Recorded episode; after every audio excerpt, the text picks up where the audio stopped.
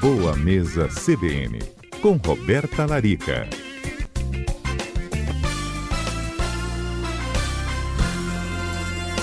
Oi, doutora Roberta, tudo bem? Boa tarde, Mari. Boa tarde a todos da Rádio CBN, a todos os ouvintes. Tudo Nosso, bem, e vocês? Nossos ouvintes eles estão demais. O Douglas já mandou mensagem. Quando fala de comida, até a voz do Mário muda, fica mais feliz. fica mesmo, adoro comer. Doutora Roberta. Quem não gosta, né, Mário, de falar de comida? Ó, já ouvi tanta gente falando assim: minha dieta é da proteína que se emagrece com é a beleza. Você tira carboidrato, você come só ovo e carne. Duas semanas está magrinho, perdeu 4 quilos, só músculo. É verdade isso?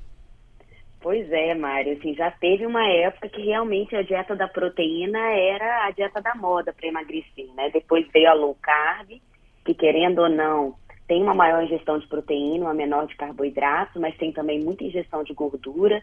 Mas a verdade, Mário, é que a gente sabe que uma dieta balanceada é muito mais saudável, porque evita que você venha a ter perda de massa muscular, queda no seu sistema imunológico, né? Fique doente com mais facilidade tem a fadiga, enfim, uma série de consequências que podem vir em decorrência de uma dieta restrita, né? Sim. E a, a proteína, eu acho que é, eu escolhi esse assunto, proteína, Mário, porque é algo que ao longo da vida a tendência é a gente reduzir o consumo, sabe? Consumir menos proteínas. Eu, eu atendo muitos idosos lá na clínica e eu vejo que realmente a, a ingestão de proteína ela acaba sendo reduzida, porque a digestão vai ficando pior, então chega uma certa idade que a pessoa começa a achar que ah, a carne é indigesta, vou comer menos, ou ah, o leite, o queijo me geram um mal-estar, aí corta mais um grupo de proteína e por aí vai. Quando a gente fala proteína, é basicamente proteína animal? É leite, queijo, manteiga, carne? É por aí? Pois é, Maria, a gente tem as dois tipos de proteínas, proteínas animais e as proteínas veganas. As de origem animal são carne de boi, carne de porco, peixe, o frango, os ovos, o leite, o queijo, o iogurte, são proteínas animais. As proteínas veganas de origem vegetal são os grãos, por exemplo, o grão de bico, a lentilha, o feijão, a quinoa, os cogumelos, todas as sementes, o gergelim, a semente de girassol, a semente de abóbora, que podem ser consumidas também no lugar da proteína animal para uma pessoa que é vegana, uma pessoa que quer evitar carne alguns dias da semana. E aí a gente pode utilizar, Mário, esses grãos, né? Eu falei até do feijão, né, na, na outra semana. A gente pode usar em forma de receitas também. Sim, mas Fazer um hambúrguer de feijão. Os dois grupos de proteína fornecem a mesma quantidade de nutrientes? Ah, ela desenvolve a mesma função, tanto a proteína vegetal como animal? Dá para trocar uma para outra sem perder nada? Então, Mário, dá para atender a, a parte estrutural, vamos dizer, funcional, de fornecimento de proteínas para o músculo, para que a gente tenha força, rendimento, sustentação do corpo, sim. Agora, em alguns casos, a diferença né, de aminoácidos presente nesses alimentos, então se a pessoa tem uma alimentação muito restrita, ela pode ter, por exemplo, deficiência de creatina se ela não come carne vermelha. E a creatina é um aminoácido muito importante para quem treina, para quem levanta peso. Então, talvez suplementar a creatina seja uma boa pedida para uma pessoa que não come carne vermelha. É, o peixe, que é a única fonte de ômega 3, entre todas as proteínas. Então, se você não come peixe, você pode suplementar ômega 3. Na verdade, assim, falta, sabe, Mário, quando você tira. Mas não que seja obrigatório, tem como repor. Sim. Então, a verdade é que, assim, o fato de uma pessoa resolver ah, não vou comer mais carne, vou me tornar é. Não tem problema nenhum. A tendência é que, se ela tiver uma orientação nutricional, faça os exames dela e ajuste a dieta, ela pode viver a vida toda vegana e vai ser uma pessoa muito saudável. Entendi. Entendi perfeitamente. Doutora, é, a gente come proteína de mais ou de menos? Quando você vê o prato típico do brasileiro assim, arroz, feijão, salada, carne, ovo, peixe, a gente bota uma quantidade exagerada ou nem tanto? Mário, eu acho que varia bastante, mas assim, vou te dizer a realidade é que eu atendo muito no consultório.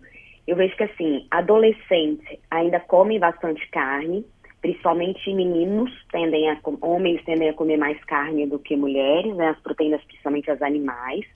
Mas ao longo da vida eu percebo que os pacientes eles tendem a consumir muito mais carboidratos, que é o arroz, a batata, o macarrão, as farinhas, no prato do que a proteína mesmo, do que a carne, o frango, o peixe, os ovos. E não só pensando, Mário, em, em refeições principais, como o almoço e o jantar, né? Que seriam os horários que a gente pensa, quando a gente pensa em carne, a gente acaba pensando nesses horários, né? Mas principalmente café da manhã, lanche da tarde, os lanches intermediários. A maioria das pessoas acaba indo para fruta, que é carboidrato, biscoito, que é carboidrato, pão, que é carboidrato. Então, assim, acaba que a proteína vai sempre ficando de fora.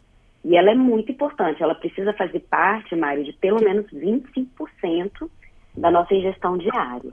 Então você acha que é melhor, em vez de eu, assim, é melhor não, mas é, em vez de comer um pão no lanche da tarde ou no meio da manhã, é melhor uma fatia de queijo ou, sei lá, uma linguiça? Isso, você frita, pode né? combinar, na, na verdade, você pode combinar, né, Mário, assim, tipo uma fruta e um pedaço de queijo.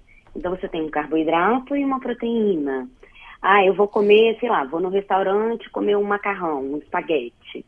Eu vou comer metade do prato de macarrão, metade de carne. Hum. Vou fazer o meu almoço, vou comer arroz, feijão, carne e salada. Então, é mais a combinação dos alimentos do que necessariamente excluir ou incluir, sabe? É combinar. Então, assim, ah, vou comer um pão. O pão pode ter um ovo mexido dentro, pode ter um queijo dentro. Agora, só pão com manteiga e café, zero proteína naquele café da manhã. Então você recomenda tarde, que a gente, a gente, você recomenda então que a gente, junto com carboidrato, adicione proteína. Exatamente, Mário. Se puder, em todas as proteínas, eh, em todas as refeições, ter alguma proteína, seria ideal. Então, assim, por exemplo, de manhã eu posso comer um queijo, ou eu posso tomar um iogurte, ou uns ovos mexidos, como fonte de proteína, além dos carboidratos. É, no Mas, doutora, se a manhã, pessoa está pensando em emagrecer, perder a barriguinha, ela pode pensar assim, gente, em vez de comer o pão e queijo e ovo no pão, ou queijo e ovo, vou comer só um pão com um pouquinho de requeijão, que é menos comida que eu estou colocando para dentro, eu vou emagrecer. Não é certo esse raciocínio? Pois é, Mário, assim, pensando em calorias, a- a- o indivíduo está pensando assim, ah, eu vou tirar um grupo alimentar e vou reduzir calorias, ok. Só que o resultado físico de perda não vai ser 100% em perda de gordura. Provavelmente essa pessoa a longo prazo, ela vai começar a perder massa muscular. E aí não é considerado emagrecimento, né? É aquela história, você perde 10 quilos na balança. A pergunta é, quantos desses 10 quilos são efetivamente gordura? Porque emagrecer é reduzir percentual de gordura, não necessariamente é reduzir peso.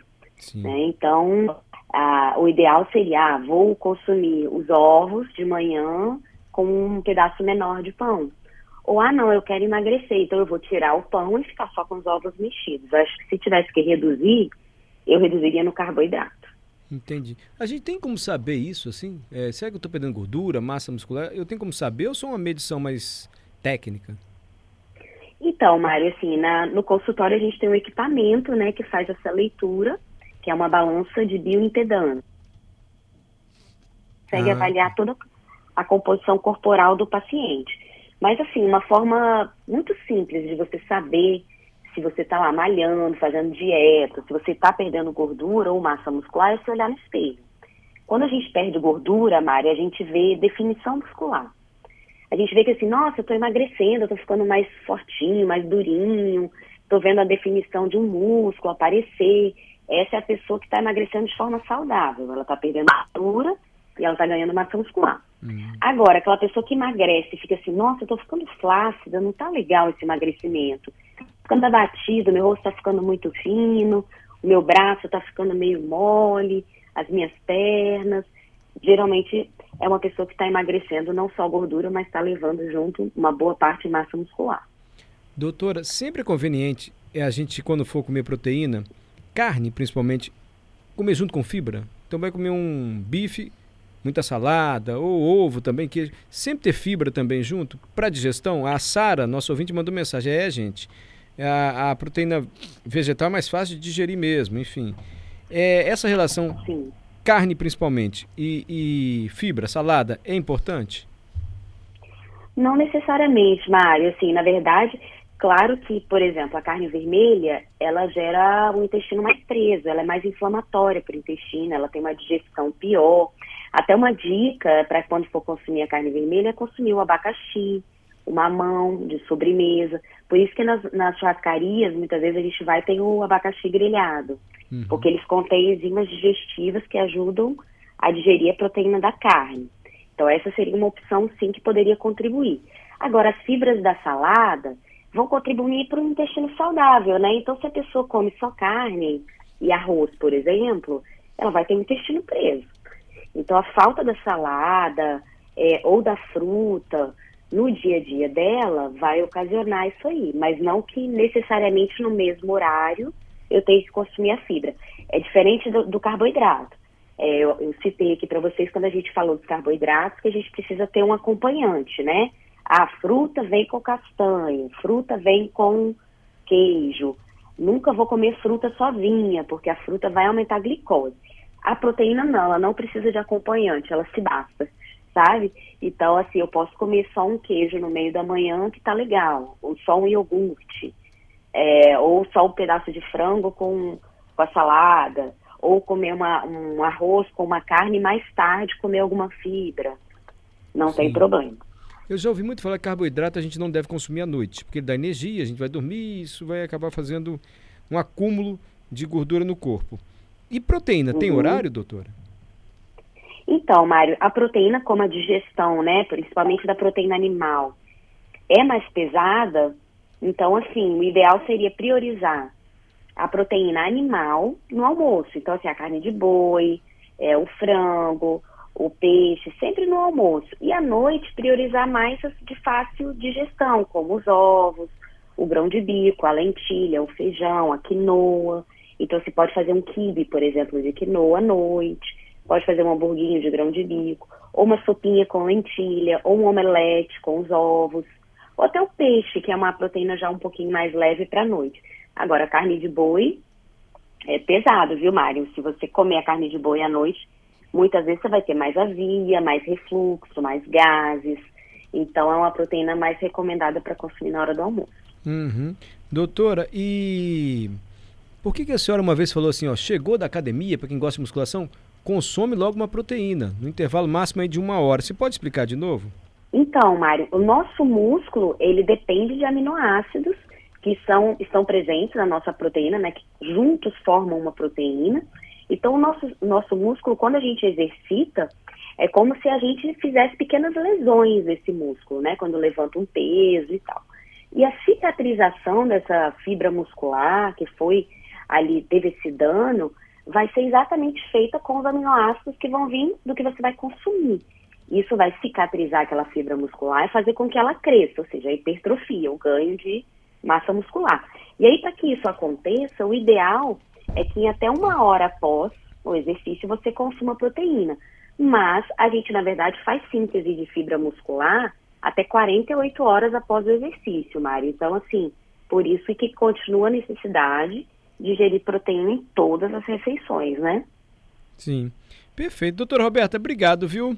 Eu que agradeço, Mário, e dizer para os ouvintes que, assim, eu estou adorando esse, esse, esses temas né, mais práticos, assim, para o nosso dia a dia. Aceito sugestões, mas estou gostando muito da participação deles também. Ah, que bom. E eles gostam muito de ouvir a senhora aqui, a gente vai aprendendo a comer melhor. Sabe o que a senhora podia ensinar para a gente? Hum. Como comer.